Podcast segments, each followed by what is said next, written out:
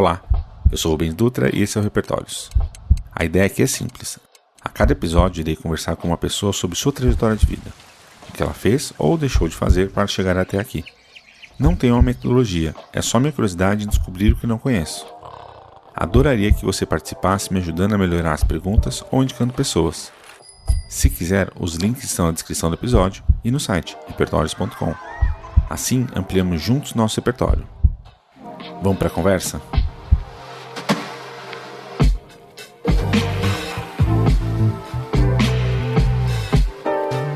Hoje eu vou conversar com uma pessoa que eu conheci, acho que 2004, 2005, não, me, não acho que 2005, 2005, 2006. A gente começou a trabalhar junto na Andreato, no, junto com é um artista plástico, ele faz Andreato. Quando é, ele entrou, é, eu já, eu fiquei, primeiro, não é que eu fiquei com, com medo, acho que a palavra não é medo, eu fiquei assim, caralho, como que esse cara consegue pensar nessas coisas? Como é que ele consegue ser tão, é, experimentar tanta coisa? Na época eu usava muita palavra. Como que consegue ser tão criativo? Não é possível assim. E daí, além de tudo isso, gente boa pra caralho. Nesse ano a gente é, engordou eu, ele e a Mari Proença juntos 10 quilos. Não, cada um 10 quilos, se eu não me engano, mais ou menos. Por conta da Dona Maria, que comprava pão fresquinho toda manhã e toda tarde e fazia um café maravilhoso. E além disso, trouxe uma cultura musical para mim animal. É uma pessoa assim que tem muita cultura é, em todos os seus aspectos, em todos os seus âmbitos. Então, esse é porque você está aqui, Yoga. Quem é você? Putz, eu sou eu sou o segundo irmão mais velho de seis filhos da Dona Maria de Lourdes e do seu José Roberto Feitosa. Cresci em Ipiranga, mais precisamente na Vila das Mercês. É, estudei em colégio público, valorizo o ensino público, depois fiz técnico, desenho de comunicação na ET José Rocha Mendes, fiz depois técnico no Senai de artes gráficas, um ano de CQP. Putz, não terminei a faculdade, só comecei, fiz meses de faculdade, tipo, nem, nem considero. É, e, mas comecei a trabalhar muito cedo na área, fiz a primeira ilustração comercial, fiz com 16 anos, para a revista Carícia. Olha. Né? É, saiu publicada, tal, foi muito incrível. Mas até vou falar um pouquinho antes, depois eu volto nesse episódio, que acho que acaba me definindo também. Como bom paulistano, eu também sou meio definido por essa questão do trabalho. Você viu que eu tentei, eu me esforcei muito para começar sem falar isso, mas não tem jeito, a gente acaba falando, porque a gente é muito paulistano. Trabalho toma muita parte da nossa vida. Eu tenho o privilégio de trabalhar com coisas que eu gosto. Em algum momento, privilégio, em algum momento, é maldição porque de certa forma eu já, eu já trabalhei com coisas que eu não gostava e de certa forma para mim era bom também, sabe? Entender que o trabalho no final ele não romantizar tanto o trabalho, sabe? Porque às vezes o trabalho é só uma troca mesmo de força de trabalho por dinheiro. E às vezes eu acho que a gente que trabalha com coisas criativas, tal, às vezes a gente também bota o trabalho num lugar quase mágico, místico, e às vezes não, é só uma função que você tem que desempenhar e pronto, assim, tipo, é, sem sofrimento. E a gente tem que lembrar que Shakespeare, Rodin, todos eles é, faziam por dinheiro, não faziam simplesmente pela arte pela arte. Justamente, justamente. Buscavam, mas tinha, tinha o dinheiro que tinha que pagar as contas. É isso, é isso. Eu acho que às vezes uma coisa que eu acho que é uma ansiedade dessa, não dessa geração, acho que da nossa, desses tempos, né? Porque eu não acho que é só jovem que tem essa ansiedade, é um pouco isso, assim, né? Em algum momento a gente esquece que é só trabalho, gente. É só trabalho. Tem frustração, tem. tem. Puta. É, tem uma função. Às vezes, às vezes não tem uma função, às vezes a pessoa só tá roubando seu tempo ali, você precisa da grana e tudo bem, e tá tudo certo né? Eu acho que tem essa calma também. Uma coisa que eu queria falar um pouco também de quem eu sou e que eu acho que me define um pouco nesse caminho que eu escolhi para a vida, de trabalho e tal, é que desde moleque, eu e meu irmão mais velho, principalmente, um dos meus irmãos mais novos também, mas o Renato Cobra, é, a gente pirava muito em quadrinhos, tá? a gente ficava desenhando coisas, heróis, tipo da Marvel, DC e tal, era um universo que a gente amava, de criancinha mesmo. É, meu pai sempre estimulou isso, comprando coisas pra gente e trazendo nossa, agora eu vou falar uma coisa bem de velho mesmo, que eu sou. É, trazendo impressora, ele tinha umas folhas Meu pai é contador. e aí ele tinha umas folhas da impressora matricial, assim. Aí, cara, era incrível essas folhas, porque elas não terminavam no papel, que tipo. Ah, eles eram grudados. Depois dá um Google, aí vocês veem o que, que é isso que eu tô falando. Tá fazendo desenho e gigante, ficava... né? É, e a gente desenhava no verso. Então, do lado de, da frente tinha um monte de impressão de número, das coisas que ele trazia, e a gente desenhava no verso. E assim, esse suporte para gente, papel de matricial, era infinito. Todo dia meu pai trazia muito. Então era muito bom assim para gente. Porque, meu, caneta Bic, tanto que eu fico brincando, qual a técnica que você mais domina? Caneta Bic. Porque, tipo assim, é a técnica que eu, eu usei minha vida inteira. Era mais barata era, tipo, a minha técnica é caneta Bic. Caneta Bic, até hoje, eu começo muito desenho meu, muito RAF, coisa que eu posto é caneta Bic. Agora eu uso várias cores, mas eu piro muito em caneta Bic e muito porque acho que foi a primeira técnica mesmo que eu tive tipo de usar, de aprender, até antes de lápis, assim, eu sempre gostei muito de desenhar com caneta, assim. E eu e minha irmã a gente tinha uma pira, né? Porque caneta, assim, caneta você tem que ser bom, velho. Você não tem que apagar. É, desenha de uma vez. Então tinha muito essa pira, assim, não, não, não. Desenha de uma vez. Se você tá desenhando com lápis aí, vai passar a caneta em cima, isso é ruim. E aí, óbvio que com o tempo eu fui entendendo que não era isso. É. Mas eu cheguei até o colegial técnico, eu cheguei sendo um cara muito turrão do desenho, assim. Quem apaga, quem usa borracha não tá com nada, é um fraco. você tem que saber o que você quer. Vai de uma vez. Olha o papel, imagine e faz. E aí eu lembro que eu e meu irmão a gente tinha uma pira que era muito feio copiar. Então a gente não copiava. E aí eu lembro que quando eu fui colegial técnico, 16 anos, aí vi uma galera, né, que tipo 16 não, a gente vai mais cedo, né? Com 15, né? Pro colegial. É, 16, é 15, 16, depende, pode ser 16. É isso, é que eu sou de fevereiro, então acho que eu fico com, com 15 mesmo. É, enfim, é, eu lembro que eu tinha essa pira, assim, eu entrei no colégio e achava muito estranho a galera que fazia uns puta raf com mina azul. Cara, eu nunca vi mina azul, tipo, ao vivo, achava que era um material gringo. Eu nunca tinha visto alguém usar, tipo, lapiseira com traço azul, igual, igual desenhista de gibi faz. Eu achava que era um material muito caro. Aí no técnico eu entendi que não, dava para comprar no universitário, na papelaria. Mas assim, eu nem sabia usar, eu já fazia com a mina azul, eu já fazia arte final. Aí o professor olhava e falava, então, legal, agora passa o nanquinho. Pra quê? Né? Tipo... já terminei. Não, terminei, caralho. Eu vou, passar, vou estragar o meu desenho. Então era meio. Na minha cabeça era muito difícil entender esses processos, porque eu fui tão.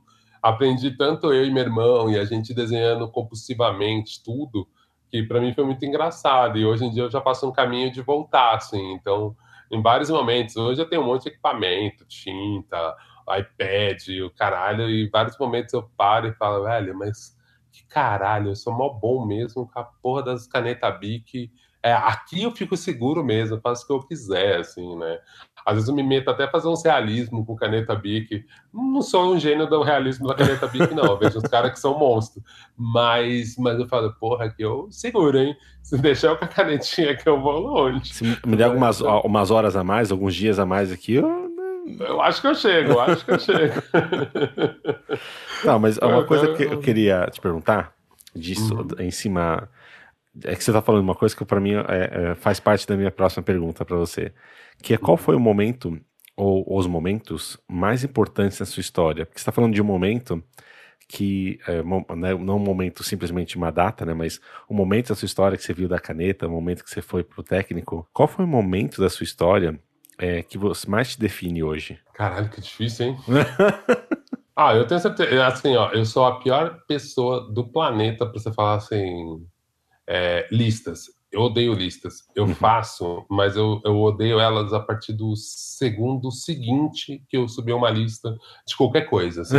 cinco filmes, cinco não sei o quê. Agora estão me marcando no Twitter, cinco séries. Se as pessoas soubessem como infernal para eu fazer, eu não, eu não respondo essas coisas direito, porque é difícil. Sim. Porque assim, eu fico em dúvida, eu troco, mas vou, vou pensar, ó, primeira coisa que veio na minha cabeça. Eu, com 28 anos, eu trabalhava na editora Globo, eu fui mandado embora da revista Auto Esporte e minha esposa tinha ido para os Estados Unidos para fazer um curso de inglês, tá, um mês. Nosso plano era meio esse, tipo, ir fazer cursos de inglês direito, né? Volto a dizer, só formei em escola pública. Perdi o verbo tobe até a oitava série. e aí é o método do verbo tobe não é bom, mas eu sempre gostei muito de inglês, eu sempre traduzi coisas. E então eu tinha um inglês que era meio bizarro. Eu acho que ainda tenho ele um pouco menos bizarro agora, mas eu falei, cara, eu acho que eu só vou aprender um inglês de verdade bom, tipo, se eu for morar um tempo fora e ou pelo menos fazer um curso, né? Não consegui morar um tempo fora, mas em 2010 eu fiquei dois meses, é, dois meses e pouco em Nova York.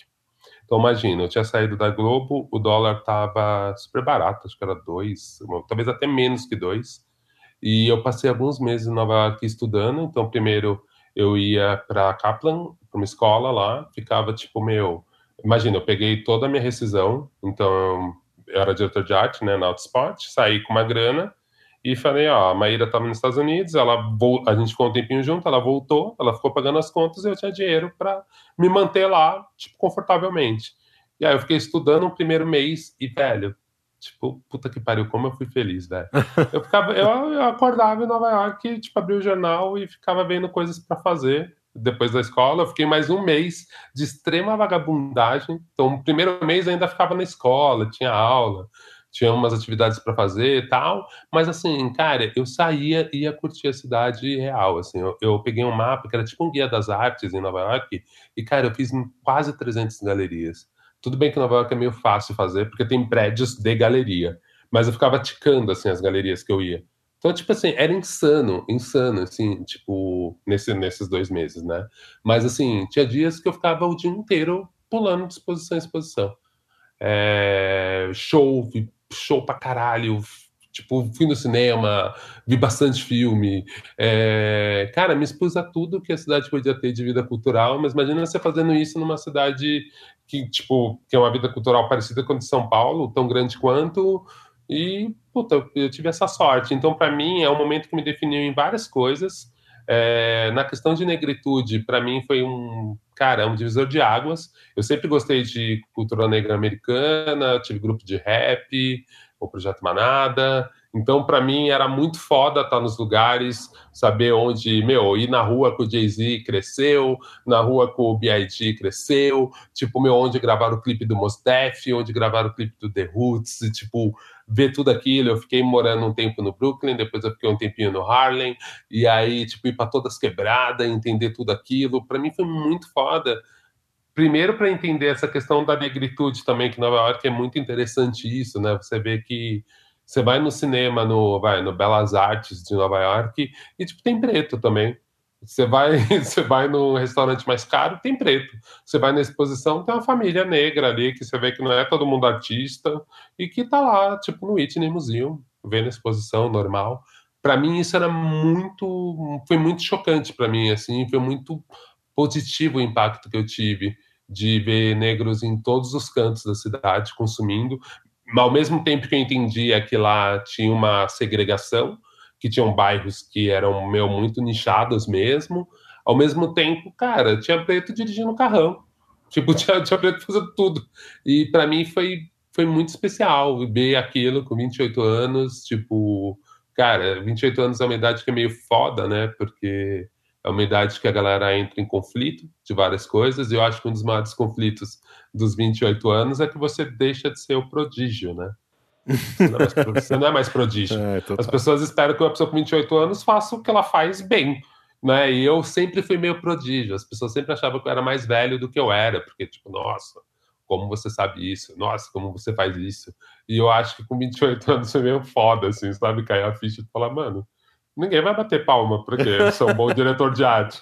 É isso que, isso que a pessoa espera, né? Sim. Ela tá pagando a porra do diretor, né? vai e faz. Então, tipo, pra mim foi meio. E eu vejo que muita gente fala ah, a crise dos 28, e a maioria das pessoas que eu converso falam, analisa se não é isso. E eu vejo que muita gente fala, puta, total, né? Eu falei, é, cara, 28 realmente, na nossa vida de hoje, a gente entende que a gente é adulto nessa idade, viu?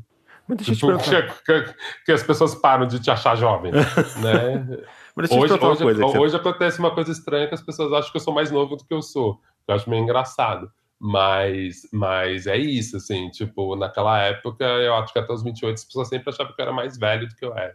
Mas deixa eu perguntar uma coisa, em cima do que você falou, não é comum, vamos dizer assim, as pessoas, é, ao serem demitidas, elas é, falam assim, ah, beleza, agora eu vou pegar esse dinheiro todo e torrar é, numa viagem. Vou pegar, tipo, vou investir em mim e vou fazer. Isso, num geral, é um pensamento que a gente acaba vendo mais de pessoas mais abastadas, de pessoas que estão que têm grana e têm seu colchão, né? Que tipo, uhum. ah, não, beleza, que é aquela pessoa que fala assim, ah, não, eu lutei sozinho, só precisei de 100 mil reais do meu pai inicialmente para poder abrir meu negócio, né? Uhum. É, como que foi para você pensar é, tipo, beleza, é, eu tenho essa oportunidade, eu quero ó, ampliar meu conhecimento, eu quero ampliar, meu, melhorar meu inglês, mas, mas como que é o, foi esse sentimento, assim, tipo, porque é, diversas vezes é, a gente pode ter pessoas que estão ouvindo que são, que tá no, colocando a, a, os produtos dentro, em cima de uma gôndola, que podem olhar e falar, ah, que idiota, eu não vou conseguir fazer nunca isso e tudo mais. Mas às vezes, como está acontecendo agora na quarentena, não pode ser um momento de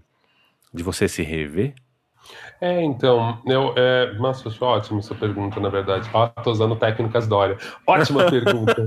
é, estou na retórica do Dória agora. Muito boa pergunta, hein, Rubens? Rubens, né? Muito boa pergunta, ótima pergunta, viu? É, é. cara, eu, óbvio, eu pensei nisso também na época, é, mas eu acho que na época realmente estava muito claro para mim, para Má, a gente, óbvio que a gente, eu sou casado com uma taurina, né? Então acho que isso diz muito para quem acredita em signos. É, era isso, a gente tinha um plano, né? A Maíra estava trabalhando, ela voltava, né? Ela voltou, ela ficou um mês lá. A gente viajou então primeiro sozinho, para cada um ter uma experiência sozinho também. Então ela ficou um mês lá, e depois ficou um mês que a gente ficou junto uns 15 dias, na verdade, e depois ela voltou e ficou pagando as contas. É, eu também tinha um outro plano B dentro disso, que era que era comprar uma câmera, então comprei a 5D. Eu na revista, quando eu era diretor de arte da Autosport, eu já fazia uns vídeos para a revista por mim mesmo com uma mini DV emprestada, com um olho de peixe emprestada. eu fazia uns vídeos lá meio tosco e eu falei, cara, tem um campo aqui, 2010. Falei, velho, tem um campo aqui, hein? Aí quando saiu a Canon 5D e a gente começou a ter uma qualidade melhor para fazer vídeo, eu falei, velho, eu vou para Nova York, fico um tempo estudando, compra 5D, volta e começa a fazer vídeo para sedações. Então, é, tem um pouco disso, sim, de eu ter pensado primeiro na minha saúde mental e assim, velho, a gente só trabalha. Eu, eu e a Maíra, a gente sempre fala mesmo assim, a gente só trabalha para poder viajar. Tipo, a gente não tem filho, a gente não tem gastos muito altos, a gente preferiu comprar um apartamento mesmo, entrar no financiamento da Caixa, do que pagar aluguel. É, o nosso prédio é um prédio antigo, tipo, lazer zero, sem garagem, para que desse para a gente pagar, num bairro legal, mas desse jeito. Então, assim, a gente estruturou a vida para poder falar assim, velho, se amanhã a gente quiser viajar, a gente consegue, né? Tipo, então, assim, se livra dos trabalhos que está fazendo, ou faz um freela de lá, sei lá, mas a gente consegue, dá, dá para a gente se virar. Então, de certa forma, era meio com um plano, mas não é completamente apaixonado do tipo, ai, foda-se, tipo, vou viajar e se não tiver dinheiro, foda-se. Eu tinha essa preocupação também, mas a minha preocupação em dar sentido para minha vida, em, em, tirar alguns meses, tipo, realmente de for fun, de investir em mim, de acreditar, era maior do que o instinto básico de sobrevivência, sabe? Tipo, ai, eu vou ficar com medo. Não, cara, eu vou para lá e quando eu voltar eu me viro. E aconteceu uma coisa muito foda que eu não previa, e aí a gente vê que a vida realmente. É, o roteirista da vida é o melhor roteirista do mundo. Eu, eu, eu voltei, cara, e assim. É, voltei com a câmera, Puta, nos últimos dias que eu tava voltando de Nova York, eu falei, sabe, tem aquela frase, né? Se era feliz e não sabia. Cara, eu tinha completa noção que eu era feliz. Sim. Então foi muito difícil para eu votar. Eu tava, assim, eu tinha completa noção que eu tava vivendo os melhores dias da minha vida naquele momento, naqueles meses. Eu tava sofrendo muito porque, assim, meu, meu dinheiro tava acabando. É, era 2010, era o auge da crise nos Estados Unidos tinha aquela crise de 2008, 2010 os Estados Unidos não estava recuperado, uh, não tinha esquema nenhum para eu ficar, para eu tipo ficar mais tempo. É, até fazia, fiz um ou outro freela para o Brasil, mas não estava fazendo freelas para o Brasil loucamente. é, eu teria que voltar. Meu dinheiro ia acabar, já estava começando a acabar. E é aquilo também, eu tenho uma experiência incrível de Nova York porque eu tinha grana. Tipo, acho que Nova York, para quem trabalha e só se fode, a pessoa pode ter uma visão muito diferente da minha. Então, então assim, eu estava muito tranquilo porque eu estava fazendo muita coisa legal que no final, cara, no mínimo, no mínimo, você está gastando, botando, enchendo o seu cartão de metrô, sabe? Sim. Então, tipo, dá para curtir Nova York barato? Dá. Mas mesmo o barato dos caras é uma grana, né? Porque pra você se locomover é caro. Enfim. Aí, então para mim, quando eu voltei, cara, logo no segundo, então eu voltei o primeiro dia, primeiro dia fazia sentido a volta, você vê a família, vê a esposa, vê, vê todo mundo, fica feliz tal. Acho que a primeira semana, que é a primeira semana que você tá meio, ah, que gostoso comer aqui no bar do Bill, um PF e tal. cara, sei segundo dia que eu tô aqui, me liga um amigo meu e o Bruno e fala, então, gato, tem uma notícia meio ruim. Você voltou, né? Eu falei, voltei, e aí? Vamos se ver e tal. Ele, então, velho, tem uma notícia ruim. O Doug morreu. Um amigo nosso morreu num acidente bizarro de moto. E, cara, foi muito foda, assim, foi muito duro. Porque, puto, segundo dia, você volta pro Brasil e, e eu voltei meio. Ainda tava nesse, nesse misto de tristeza de te falar, puta, cara, eu acho que, meu, eu queria ter chance de vencer naquela cidade, puta que foda. Meu, imagina, tá, tá, tá. Eu voltei meio nessa dúvida, ah, vou voltar para o Brasil, juntar uma grana e voltar para lá, mais preparado, já vou com visto, lararã. Cara, segundo dia que eu tô aqui, eu já tomo essa bomba na cabeça, assim. Aí vi uma galera, revi uma galera, tipo, no velório, sabe? Tipo, puta, que aí a vida fala, então, irmão, você é adulto, a vida é outra, sabe? Vai lá, Sim. Cara, foi tipo. Puta, foi tão maluco ter passado esse momento. Eu. Ah, é, é isso. Minha família é mais humilde, assim, então eu não tinha muito esse retó essa retórica de tipo saúde mental, direito, muito formada, né? É, não vou falar que eu entrei em depressão, porque eu ainda conseguia levantar. Mas eu fiquei muito triste, cara. Muito, muito, muito triste. Assim, tipo, porque aí eu acho que juntou essa tristeza, uma saudade louca dessa vida que, meu, que era irreal, que eu tive em Nova York, porque, meu, nunca ia de novo para Nova York com 30 mil para ficar torrando. E era essa grana que eu fui, voltei com uma grana, não torrei os 30 mil, mas eu gastei pelo menos uns, uns 20 pau nesses dois meses, sabe? Tipo assim, meu, nunca iria de novo com essa grana para torrar, né? Então, aquela vida que eu fiquei com saudade, ela não existia. Só que ao mesmo tempo, voltando para essas coisas que definem a gente, eu voltei para São Paulo sem trabalho, tendo que virar frila ali porque eu não queria ir para editora de novo, mas ao mesmo tempo na editora eu tinha os contatos, e aí eu comecei a me reinventar fazendo vídeo para a época São Paulo, para a época Negócios, para as revistas. Eu ia fazer matérias e a galera falava: Ó, oh, Gal, o Circo de Soleil está aqui em São Paulo, vai lá. Eu ia lá com a minha câmera, com a minha 5D, uma lente de 50mm e voltava com alguma coisa. E assim, às vezes eu voltava com uma matéria meio ruim. Eu lembro de um caso foi foda. Assim, me falaram: Ah, Olga, estão uh, dando pra gente um voo de helicóptero por São Paulo. Você não quer ir lá fazer pra gente fazer um vídeo comemorativo de aniversário de São Paulo? Eu falei, claro, vou. eu cheguei, né, no heliporto, na Zona Norte e tal. Aí eu vi os caras do UOL, tinha gente que eu conhecia, assim. Os caras tudo com umas câmeras gigantes. E eu, tipo, entendendo nada. Os caras com uma Sony Zona, tipo, de TV, assim, meio grande, pra andar de helicóptero, não entendendo porra nenhuma. E eu lá com a 5D, na, tipo, com um monopé e a 5D. Cara, eu fui filmar no helicóptero, velho, tremia pra caralho. Tipo, era um inferno filmar com a 5D, eu não conseguia. E os caras com aquelas shoulder, assim, com as câmeras grandes, filmando tranquilamente. Eu me fudi. Meu, andando de helicóptero para São Paulo é muito rápido. Então, assim, de repente o cara fala assim: ah, estamos aqui, ó, como você pode ver. Então, você fica com aquele fone, né? aquela voz de rádio, cara, é, aqui seu lado esquerdo você está vendo o memorial aqui da América Latina, na Barra Funda. Agora, do lado direito, você está vendo o obelisco em Ibirapuera. Só, caralho, mas como foi da Funda para Ibirapuera? Eu estava tentando focar o obelisco, tipo, meu, quando você vê, você já está tipo, na rodoviária do Tietê, assim. Eu falei, meu Deus, que inferno. Eu fiquei muito frustrado quando eu descarreguei o vídeo num caso, eu falei, caralho, eu acho que eu não tenho essa matéria porque, tipo, meu, tudo tremido, tudo tosco. Aí eu, na edição, eu comecei a dar uns efeitinhos de tipo foto, assim. Então tinha um pouco de tremido, aí eu dava um clique, tipo uma foto, um frame, assim. E, é, Praça da Sé.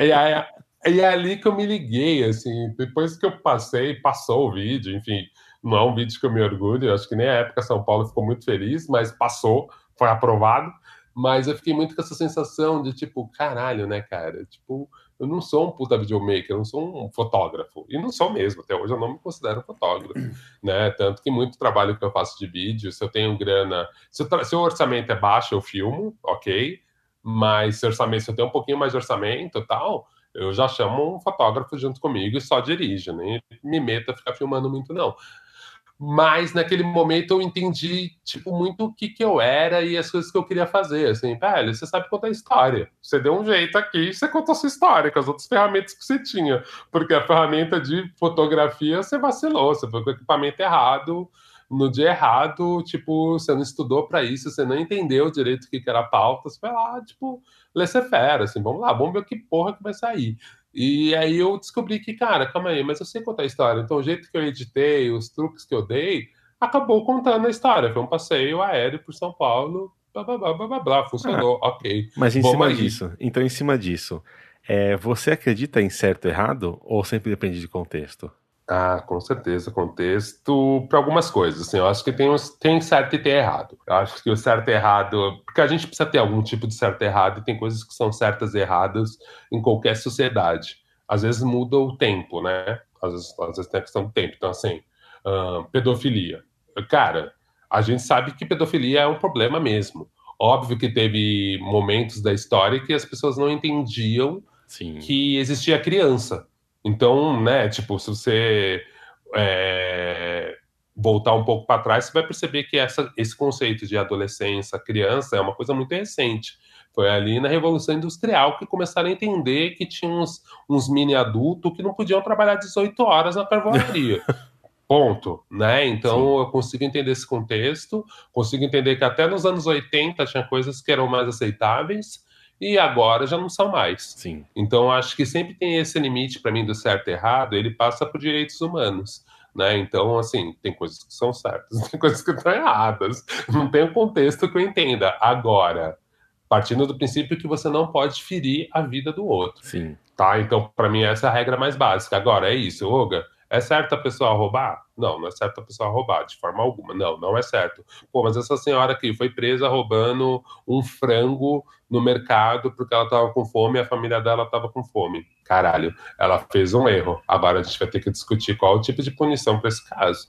Agora, eu não vou falar que essa mulher tá errada de roubar uma comida. Você entende? Por isso que eu falo, tipo, realmente é muito mais complexo. Mais do que o contexto, é difícil você entender o que é certo e errado, porque as coisas são sistêmicas. Total. Então, assim, tá, para você entender esse erro aqui, então esse erro vem de um acerto, que vem de um acerto, que vem de um erro, que vem do erro. Então, qual erro que a gente está falando? A gente está falando do erro de uma sociedade que produz muito mais frango do que a gente pode comer, e tem pessoas que não têm acesso a isso, porque vende a tal preço.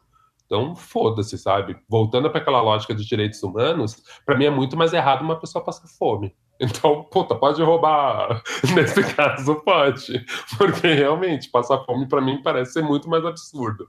Então, por isso que eu sempre fico pensando: tem, tem certo e errado. Agora, é, realmente tem que levar o contexto muito, muito profundamente. Então, pensando sobre isso, no seu contexto, quem te ensinou o que é esse certo e errado, além dos seus pais, mães ou avós, mas esse, esse, esse parâmetro seu de certo e errado? Cara, meio difícil, né? Porque eu acho que de certa forma tudo, assim, tudo que eu digo.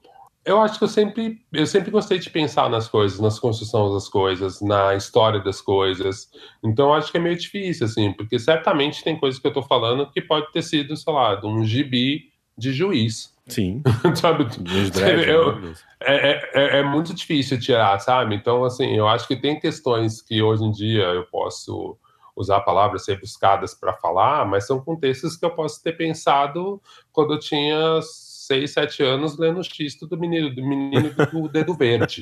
e eu tô tirando da minha cabeça, sei lá, e venho de lá, e aí eu só fui evoluindo, sabe? Eu imagino que eu, com 12 anos, possa ter falado, nossa, eu vi isso no xisto também. E foi evoluindo. Sempre essas questões morais, e você vai evoluindo, pegando de uma coisa que você viveu, de uma coisa que você ficcionou, ouviu de uma ficção, ou você criou na tua cabeça, e você vai sempre voltando para essas coisas. Então, assim, sempre quando alguém morre, eu repenso a minha posição em relação à morte. cada ano que eu fico mais velho, eu percebo que vou mudando algumas concepções minhas sobre o que é ser velho.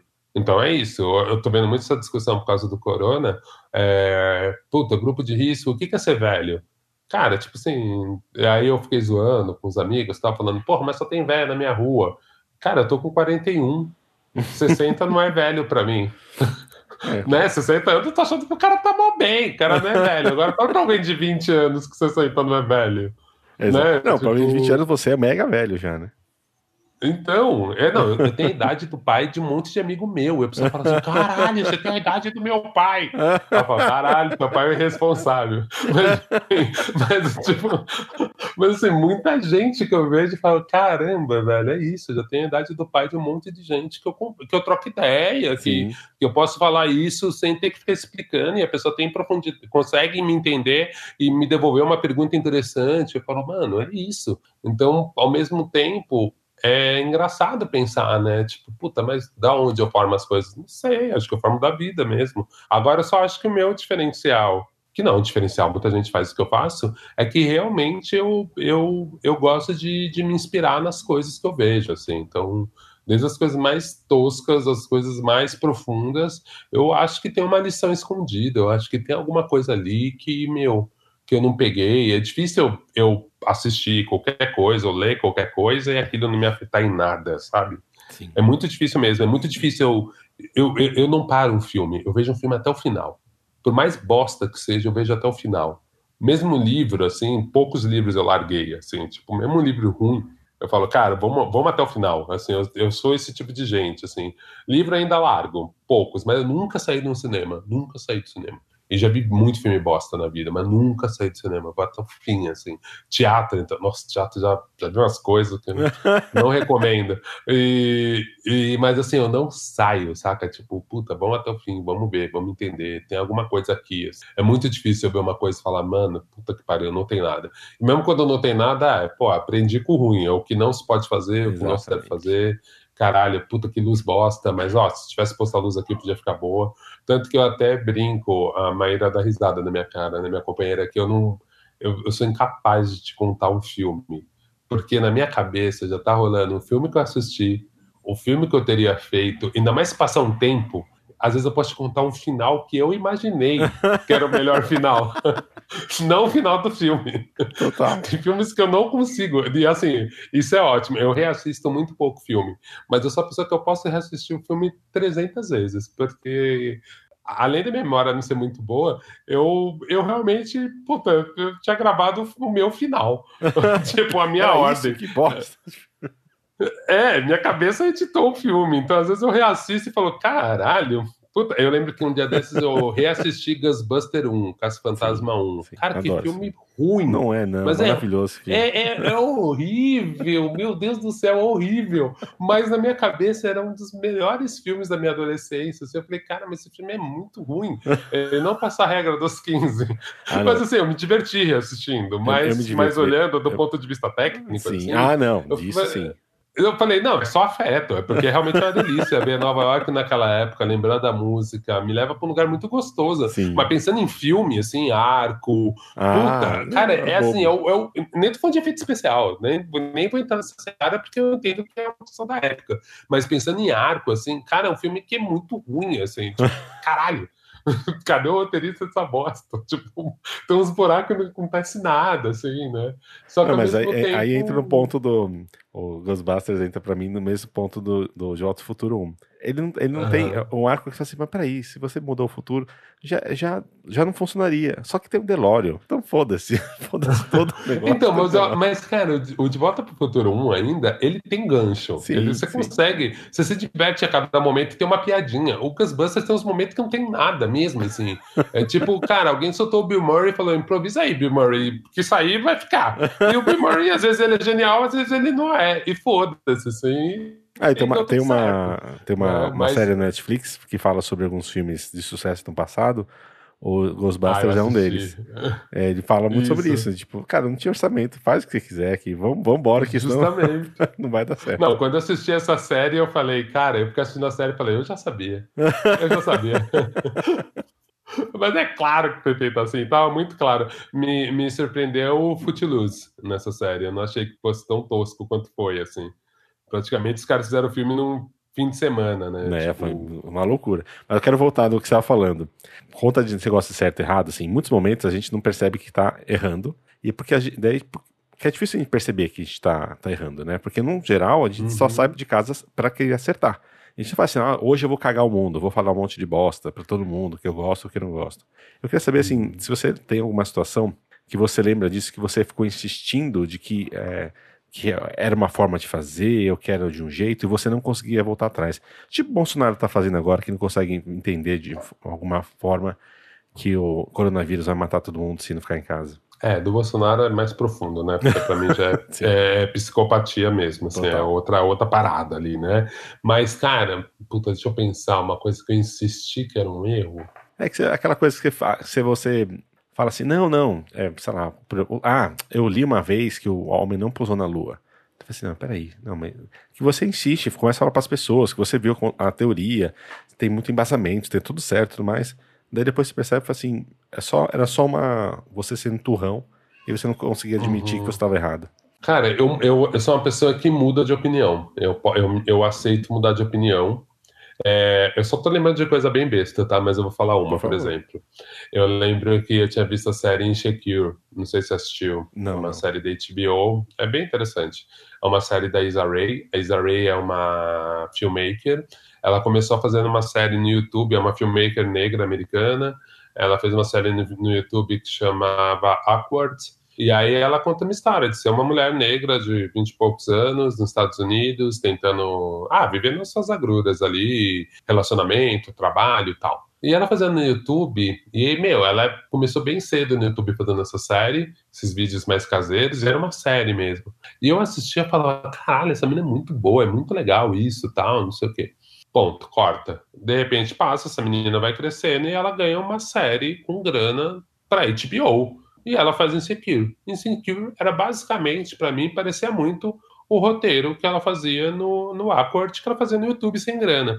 E eu lembro que eu assisti a primeira temporada ali, os primeiros episódios da primeira temporada, e eu fiquei assim, porra, Isa, tipo, meu, agora você tem grana, você tá fazendo os mesmos planos, tá achando a história ah, legal, mas é a mesma história. Porra, você ganhou dinheiro, faz direito. Você podia ter feito uma outra coisa. Você podia ter feito, sei lá, Cavaleiros Medievais na Califórnia. sei lá, qualquer maluquice. e você vai fazer, tipo, o bagulho que você fazia quando você não tinha grana. Você não tem outra história para contar. Eu lembro que eu peguei meio mal com a série, assim. Aí, corta, fui, fui gravar um podcast do Perhaps com, com os amigos tal. E aí tava a que é uma menina jovem, negra tal. E eu lembro que a gente começou a conversa que eu acho que nem estava no ar essa conversa. Eu acho que foi quando a gente estava esperando o Edu chegar, a gente começou a tomar um debate. E eu falei um pouco isso. Falei, pô, eu acompanho a Isa e achei a série meio preguiçosa. E aí, cara, a menina, assim, parecia que eu tinha ofendido profundamente, assim, a menina não entendia. Tipo assim, cara, que merda que você tá falando, série é maravilhosa. E blá, blá, blá, blá, blá, blá. E eu fiquei ouvindo, eu falei, ah, tá.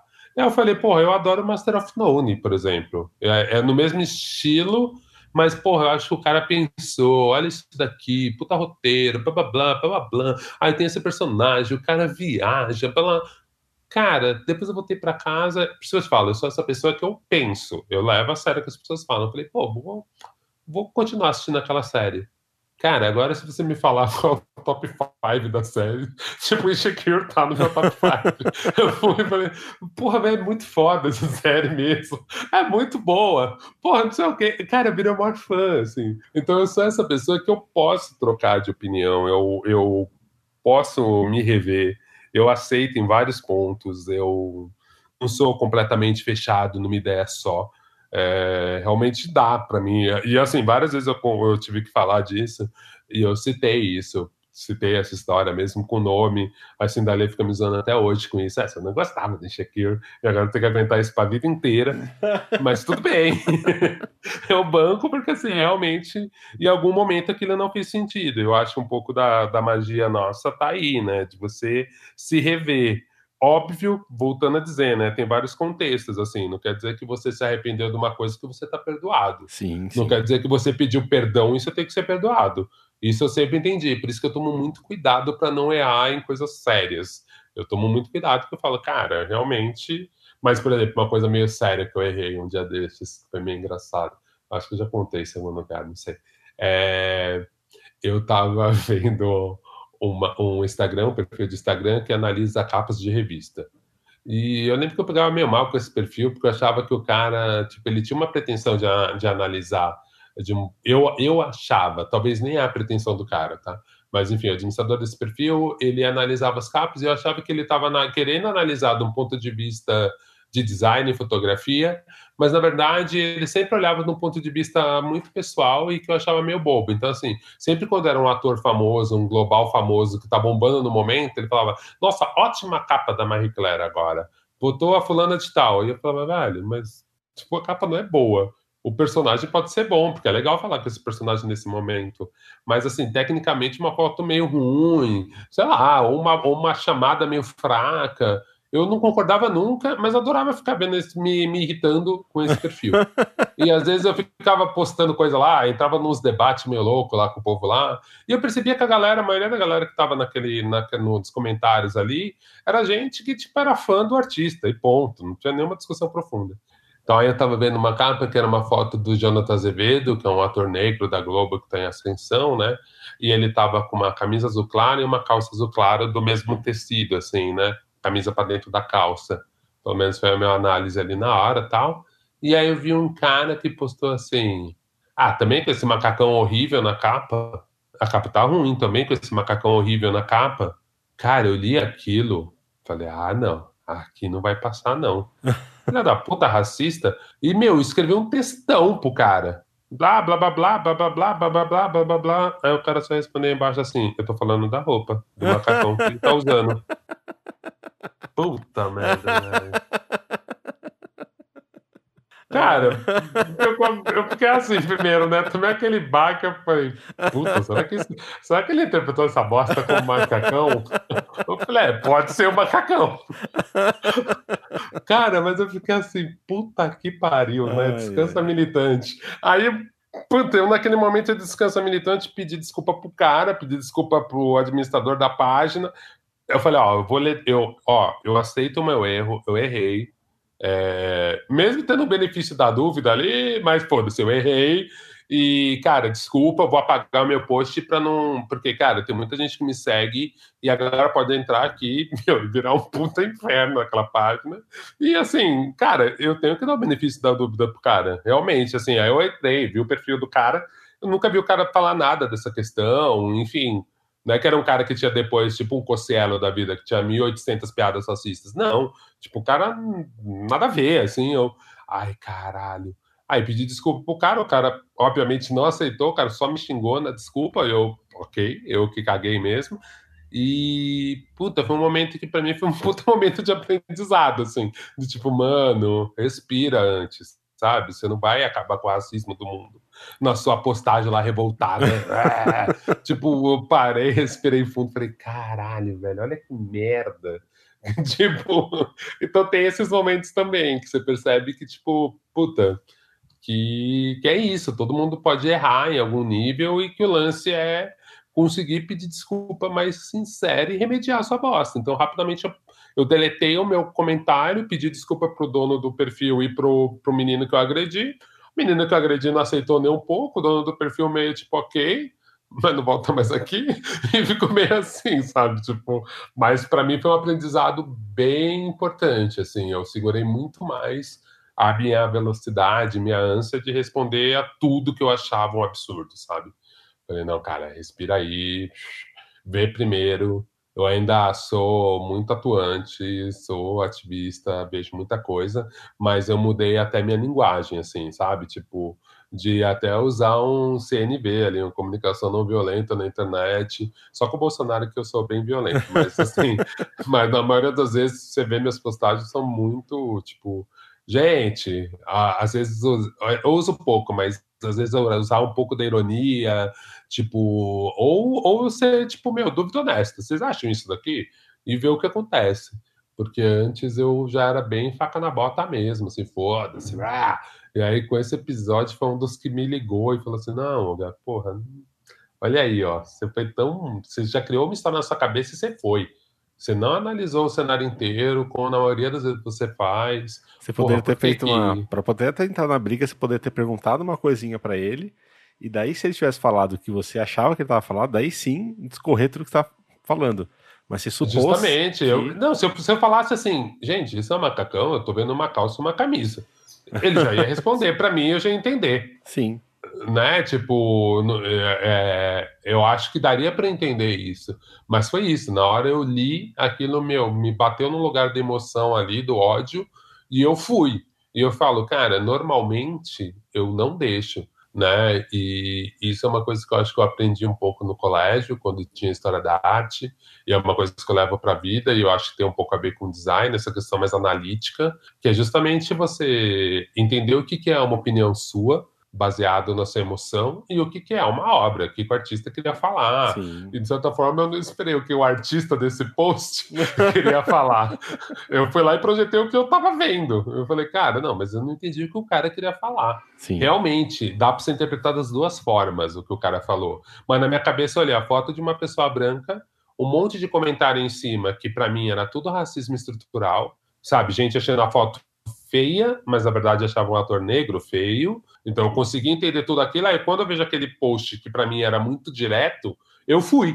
Mas quando eu paro pra pensar, eu falo, não, velho, pô, você foi um idiota, né? Tinha que realmente ter entendido o contexto ali, né? Tipo, porra, tava realmente, aquela merda daquela roupa pode ser interpretada como um macacão também. Tipo, para mim não parecia, mas era o mesmo tecido com a mesma cor. Então, realmente, se a pessoa olhar e achar que é um macacão, pessoa pode achar. É, bem passível Mas... a pessoa ter essa dúvida. Então, ó, em cima disso, você falou que é a pessoa vem te dá, e te fala esse, te dá esse, opa, ó, você fez um errinho aqui. Eu queria saber qual que é o melhor conselho que você já recebeu na vida. Caralho, se perguntar isso pra alguém que não tem memória. então, mas é, é, é, aquele que marcou mesmo. E se nenhum marcou, fazem, ó, não tive nenhum marcante, tem problema. É, eu falei um do. do, do... Eu nem sei se foi, né, no final, se foi pra edição esse do que eu acho interessante. Eu acho que é uma das coisas que eu fiquei muito na minha cabeça. Para você ter um trabalho interessante, para você ser, ter um trabalho interessante, você precisa ser uma pessoa interessante. É uma frase que eu gosto muito, assim, acho que ela me ajudou muito. Em vários momentos eu penso nisso, né? Tipo, e para você ser alguém interessante, você, tá, você tem que se expor, né? Você tem que ver muita coisa legal, você tem que dar a chance de conhecer muita gente legal, de aprender muita coisa legal, né? É uma frase que me ficou, ficou bastante na minha cabeça. É, saca? Eu uso ah, então, em, em, cima dessa mesma frase, como que você faz para enriquecer seu repertório hoje em dia? Ou como você sempre fez? Cara, eu, eu sempre fui muito nisso, assim. Eu acho que hoje em dia, para mim, a palavra mais mais importante, assim, numa época que a gente vê de tanto conteúdo, é curadoria mesmo, assim. É... Você precisa ser curador, você precisa ser o, o editor da sua vida né, e da sua e da sua dieta de, de, de consumo mesmo de, de produções culturais, sua dieta cultural. Então, eu continuo procurando em lugares em lugares que tem algum tipo de curadoria. É, e, eu, e eu acho que as pessoas têm que entender que o algoritmo não é uma boa curadoria. Tá? O algoritmo ele sempre vai te levar para coisa que é mais vista são poucos algoritmos que são interessantes e que tem uma curadoria por trás. A maioria das vezes é, é tipo o que foi mais visto. E, nem, e às vezes o que foi mais visto não quer dizer que é o melhor. Né? Então, não quer dizer que a coisa é pop, porque ela é pop, ela é boa. Óbvio que tem muita Sim. coisa que muita gente gosta e você fala, cara, realmente é muito bem feito. E é por isso que tanta gente assistiu essa peça, essa obra, essa música. E tem coisas que é só uma questão de ter um marketing muito bem produzido e muita grana, então todo mundo vê. Partindo desse princípio, por exemplo, na música, eu adoro ouvir, usar a plataforma Bandcamp. Então, porque lá no Bandcamp tem uma parte, quando você entra pelo browser, que, que é uma parte que os editores vão te dizendo coisas sobre música. Assim. Eles selecionam da plataforma Bandcamp, eles selecionam as coisas mais interessantes que estão rolando lá. Aí do Bandcamp, que é uma plataforma de música, muita música independente e tal, muitas vezes eu pego o nome de artistas lá, que eu descobri lá no Bandcamp, né? Então, e aí, por exemplo, agora no Bandcamp estava falando sobre artistas chineses que estão, tipo, mudando a música folclórica chinesa. Então, assim, cara, isso é muito foda. Eu não, não vou ser exposto a isso normalmente. Aí, às vezes, eu entro lá, vejo um artista chinês, tipo, meu, aí descubro o nome de uma banda, aí, sei lá, tem o Baixuí. Aí eu jogo o Baixuí numa outra plataforma, eu jogo no YouTube e vou ver se o Baixuí tem clipe. E aí que você vai ver que tem um clipe do Baixuí, você fala, caralho, que foda esse clipe, quem é o diretor? Aí você descobre que tem um diretor jovem, tal, tal, tal, que ele fez uma parada muito foda para uma outra banda. Ou ele fez um curta que é incrível. E aí você foi exposto a um fotógrafo novo que você não conhecia. E o, curso, o curta dele era uma menina que dança. Aí você descobre uma dançarina foda da China que você nunca viu. E aí você joga a dançarina. E aí no final, eu esqueço o nome do Baixuí e guardo a bailarina na minha cabeça. então, assim, você guardou cara, a verdade do fotógrafo ou de qualquer outra pessoa. Foda-se, sabe? Depois no final você levou, tipo assim, a coisa que te marcou e mudou sua cabeça e que você vai lembrar daqui a um tempo é da bailarina do clipe do Baixuí. Mas você fez posta tudo isso, assim. Então eu tenho um pouco esse espírito nerd. E uma coisa que eu sempre brinco é: use então o algoritmo ao seu favor. Então pega o Baixuí agora, que você viu lá no Bandcamp, uma dica do Bandcamp, e joga o Baixuí, ou aquele monte de ideograma chinês, joga lá no, no, no Spotify ou no YouTube e deixa agora esse algoritmo que funciona por associação e que faz uma curadoria muito pobre, agora ele vai trabalhar para você de uma forma mais interessante, porque ele fica procurando quem é o Baixuí e, tipo, te indica coisas parecidas com o Baixuí. E talvez você vai para um lugar muito mais legal de som, você descobre uma subcena de música eletrônica chinesa muito foda, de uns caras que sampleiam, tipo, o forró da China, e você tá, tipo, caralho, olha que incrível isso, então, para mim, é muito isso, assim, cara. A gente vive nessa época que a gente consegue ver esses, esses rastros, esses caminhos das artes.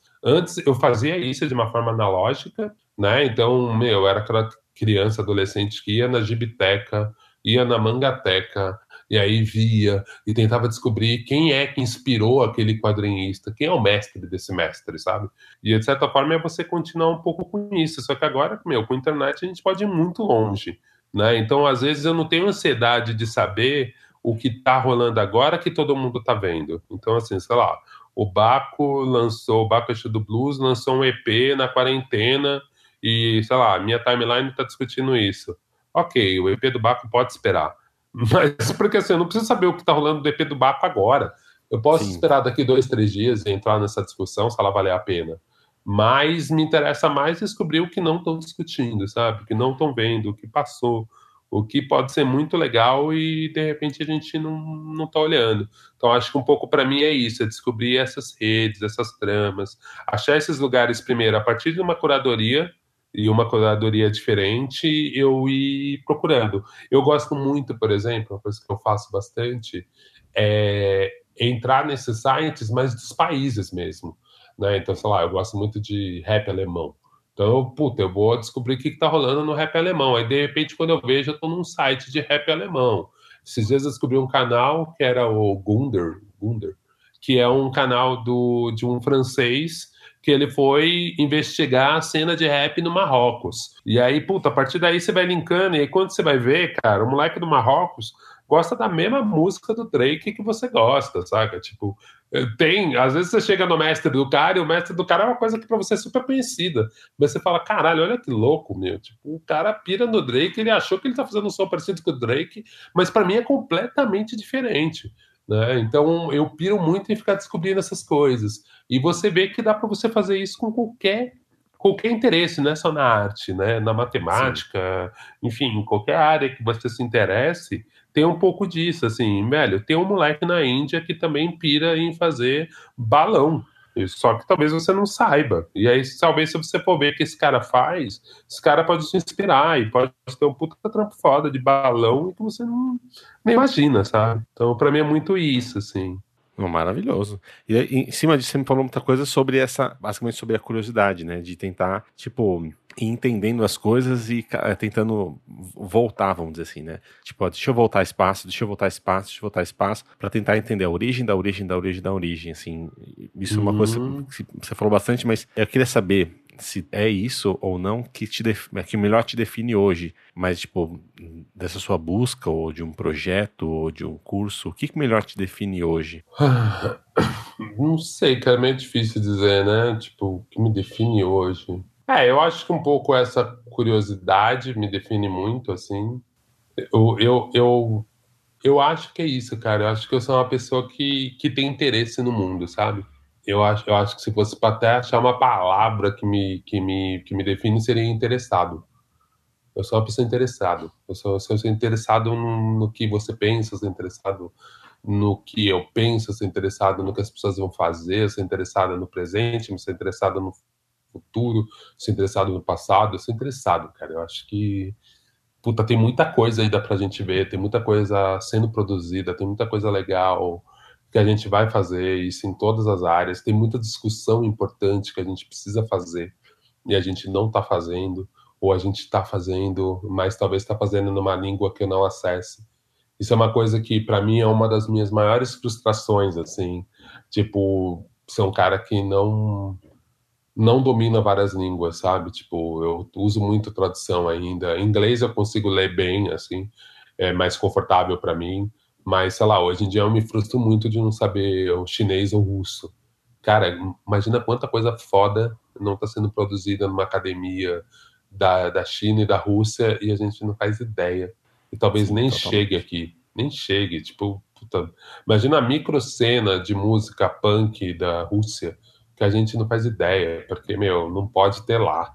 E tá rolando e eu não sei. E isso vai passar e talvez eu não saiba, isso vai acabar, vai virar outra coisa e foda-se, ou discussões mais, mais interessantes, assim, eu não sei o que que, o que, que os pesquisadores chineses estão falando, sabe, de tipo remédios que estão achando para o coronavírus que, meu, demora o tempo para ser traduzido, para chegar, os caras estão testando lá, meu, numa faculdade no confim da China e eu não sei chinês, e talvez para alguém que saiba mandarim vai olhar e falar assim, ah, estão discutindo aqui, ó, tem um cara falando que tem uma planta que dá para fazer um remédio X, e a gente nem sabe, e vai demorar muito para gente saber. Então, às vezes, eu tenho um pouco desse FOMO, assim, desse fear of missing out, de tipo, ai, caralho. Queria, tenho, eu fico pensando nisso, né, de como que a gente.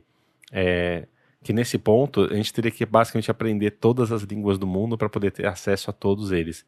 Tem uma questão do conteúdo que está sendo produzido, que a gente poderia ter acesso se a gente conseguisse tem uma tradução, entre aspas, universal. Só que a tradução universal, toda tradução tem uma perda, né? Uhum. Então, como que a gente manter, essa, é, manter o conteúdo sem, sem, manter a, sem ter a, a grande perda, mas também a própria cognição é, faz com que quando você é, tem uma outra língua, não é simplesmente a língua em si, mas a forma de pensar faz com que sinapses novas aconteçam e você faça, nossa, dá para fazer um monte de outras coisas a partir disso. Total.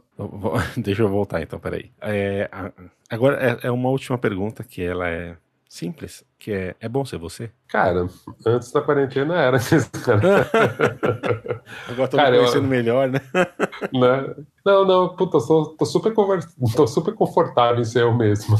Acho que é bom, sim. Cara, sim, sim, eu acho que é bom ser eu. Eu acho que eu tô conseguindo brincar bem desse jogo chamado vida, assim, tipo, na idade que eu tenho, o acúmulo de frustrações que eu tenho são tranquilas, é, os medos que eu tenho são bem indomáveis, as vontades que eu tenho, a maioria eu acho que elas vão ser possíveis de, ser, de serem realizadas.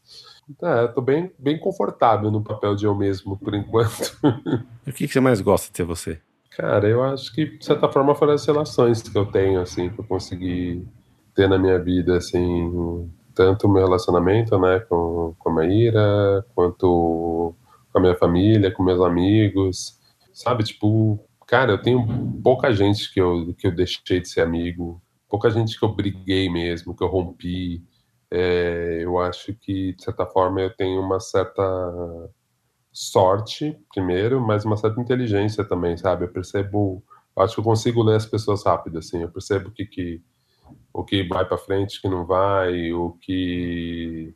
Ah, gente que você sabe que, tipo, meu, você tem que dar uma atenção mais especial, que você precisa ajudar, gente que você fala, cara, essa pessoa é muito legal, mas ela vai passar e tá tudo bem, e tá tranquilo. Eu acho que eu sou uma pessoa que consigo analisar com, com uma. Ou analisar, eu tive sorte também, né, de ser trombado para essas pessoas, mas eu consigo ver Putz, é, é, o, o, que eu tô querendo dizer é que eu, eu, sinto muita gente que eu gosto e gente que ficou no meu passado e que eu, eu olho para as pessoas e falo, cara, mas por que, que a pessoa insiste nisso? Às vezes, às vezes numa decisão da vida, às vezes num grupo de amigos, por que, que ela insiste nisso, sabe? Óbvio, é todo um julgamento meu ali, né? Quer dizer Sim. que a pessoa esteja errada e eu esteja certo. Mas eu acho que eu tenho poucos momentos da vida que eu falo, caralho, insisti muito tempo na coisa errada Sabe, por isso que para mim foi muito difícil aquela outra pergunta. Eu falo, cara, eu não tenho grandes arrependimentos, sabe? Tipo, né? Talvez um arrependimento que eu tenho, que de certa forma eu falei um pouco, é, puta, devia ter tentado ficar em Nova York de qualquer jeito naquela época. Puta, talvez eu devia, devia ter tentado ficar mais tempo lá. Foda-se, devia ter ficado legal. Puta, talvez. Mas não sei, né? Talvez eu ter deixado de fazer um monte de coisa legal que me define hoje, porque eu voltei pro Brasil também. Mas, sei lá, talvez um, algo próximo de um arrependimento. Mas nem, nem sei se é, porque seria quase uma, um e se, sabe? Eu tô tomando cuidado com esses e se da vida, sabe? E se eu tivesse, e se. Porque às vezes eles te levam para um caminho da frustração, assim, porque você tá imaginando uma coisa que nem rolou e que poderia ser uma bosta, poderia ser incrível. Então, de certa forma, eu tô bem, bem tranquilo, assim, acho que consegui chegar num lugar bom possível. Maravilhoso.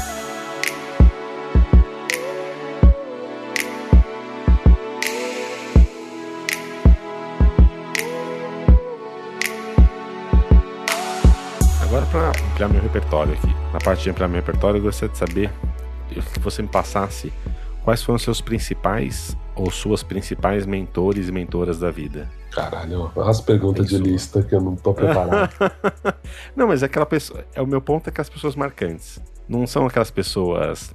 É, não é, não é para fazer. Não é para fazer número, né? Não é pra fazer bonito. É pra fazer, hum. tipo, pô, tá, minha, minha mãe foi a minha grande mentora que me ensinou a não ser trouxa, sei lá.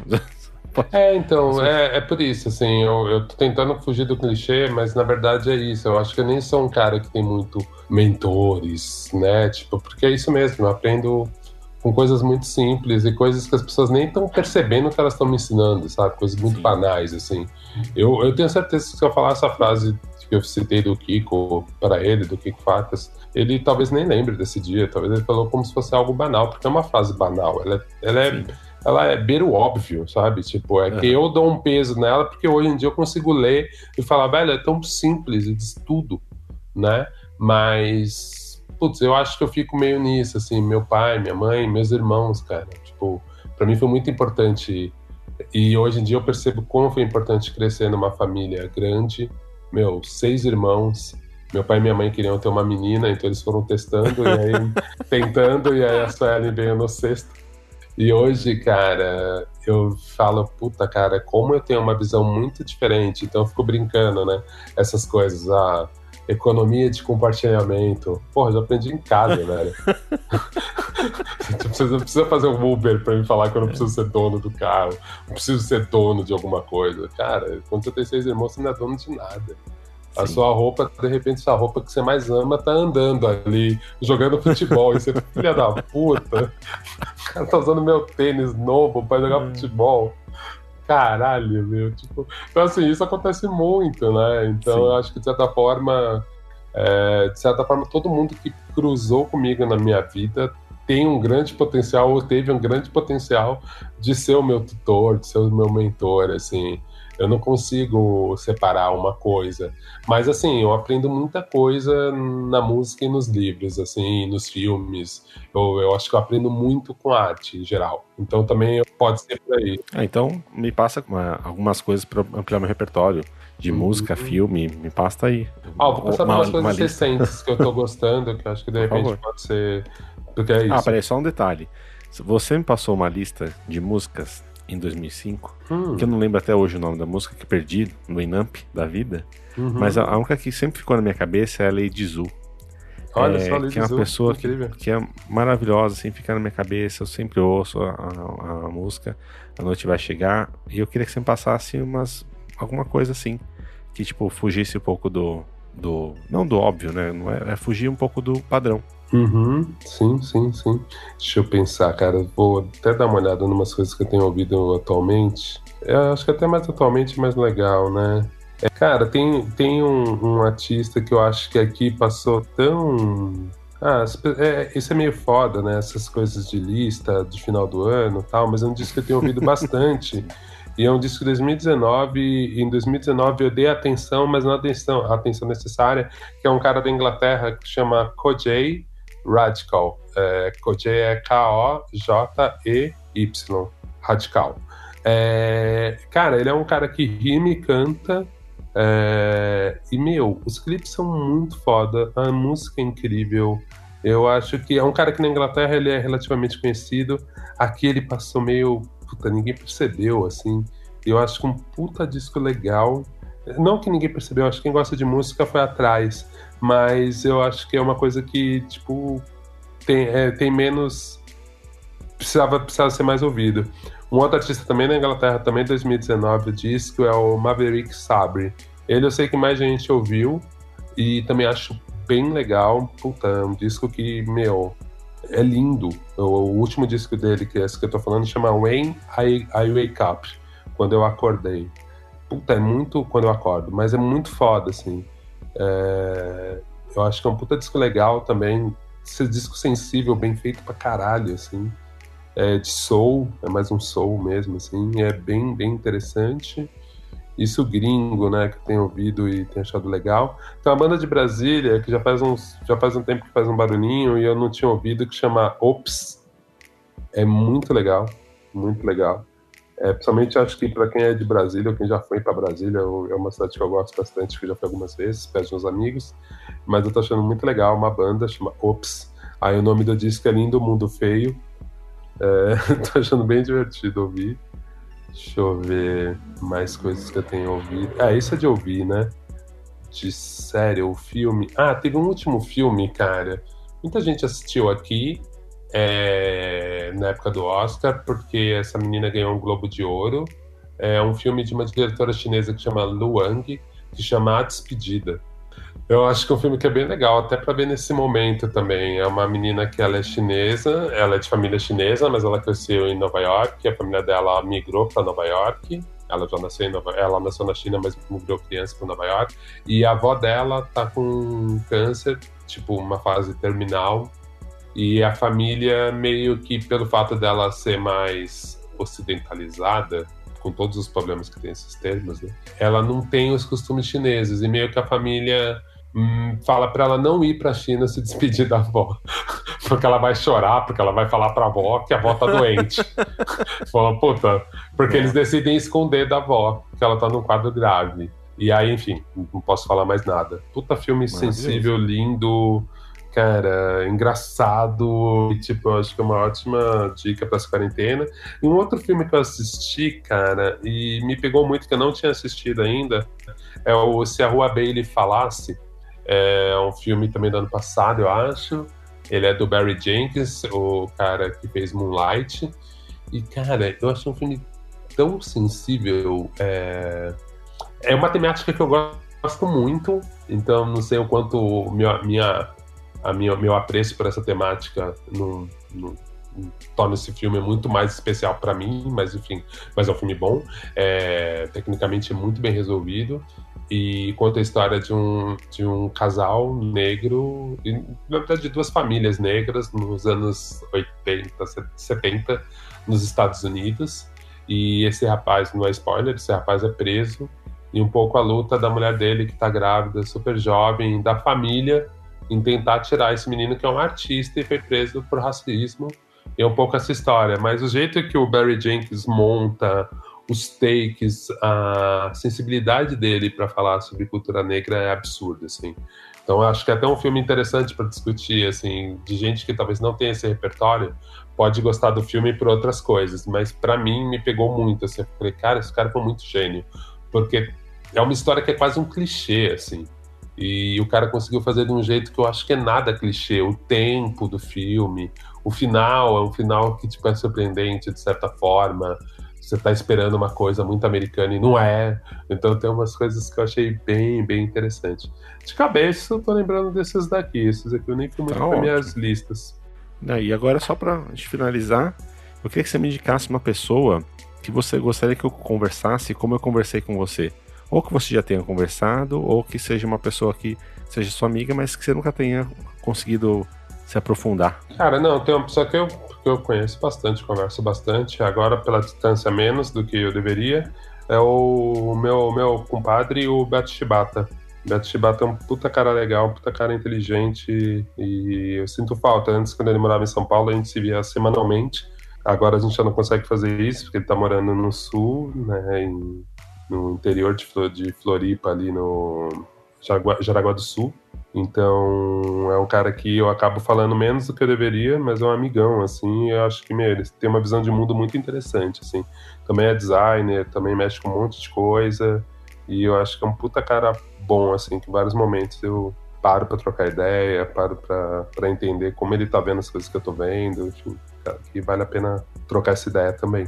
Maravilhoso. E agora eu queria que você me despedir, que você se despedisse das pessoas e falar onde você, onde a gente te encontra. Legal. Gente, obrigado aí por ter me ouvido todo esse tempo. Falo pra caralho. É, putz, vocês me acham em todas as redes sociais, arroba Olga Mendonça, Olga Mendonça, O-G-A Mendonca. É, mas eu respondo mesmo mais rápido no Instagram e no Twitter. O Facebook tá lá, mas eu quase não participo. eu vejo umas mensagens lá de vez em quando, eu vou lá e respondo, mas tipo, Twitter e Instagram eu sou mais assíduo. E é onde acha minhas coisas, meus trabalhos. Meus trabalhos ultimamente tá, tipo, tudo comigo, assim, eu, nem, eu tô sem site nenhum upado, tá todo. tô pensando como eu vou organizar meu portfólio, mas muita gente me chama por causa do meu Instagram mesmo, quer trocar ideia, vai por lá e a gente vai trocando ideia, mostrando então, quando é trabalho é por ali, quando é pessoal também é meio por ali. E participo de podcasts também com uma certa frequência. Eu participo do Braincast e estou com um podcast que é o Que Que Tá Acontecendo, que é um podcast meu, meu com a Real Mader. É um podcast do Submarino, na verdade, né? E eu e a Real a gente apresenta, pensa em pauta, pira junto. A gente fala de cultura pop, né, essencialmente, mas vocês vão perceber que pelos convidados é, é uma galera que é um pouco diferente, geralmente nos lugares que discutem cultura pop, geralmente não chamam. Então, se vocês puderem ver lá o que está acontecendo, está na segunda temporada, são temporadas curtas desse podcast, então nesse momento acho que dá para vocês maratonarem. E, putz, eu acho que quando passar esse momento terrível que estamos vivendo, a gente deve gravar a terceira temporada, porque a gente prefere gravar presencialmente então acho que a gente vai tentar segurar aí a terceira temporada. Então quem não conhece, ter essa oportunidade aí de conhecer, compartilhar, se curtir. E é isso. Maravilhoso. Muito obrigado, viu? Valeu, meu querido. Para finalizar, só quero te lembrar de uma coisa. Todos os conteúdos que falamos durante o episódio tem link lá no post. É só acessar repertórios.com. E aproveita que está lá e me conte o que achou do episódio. O que passou pela sua cabeça enquanto você ouvia? Mas se quiser mandar uma mensagem mais privada, mande um e-mail para ampliar.repertórios.com. Você também pode indicar alguém para eu conversar. É só entrar lá no site e ir na aba Quero indicar alguém. Até o próximo episódio.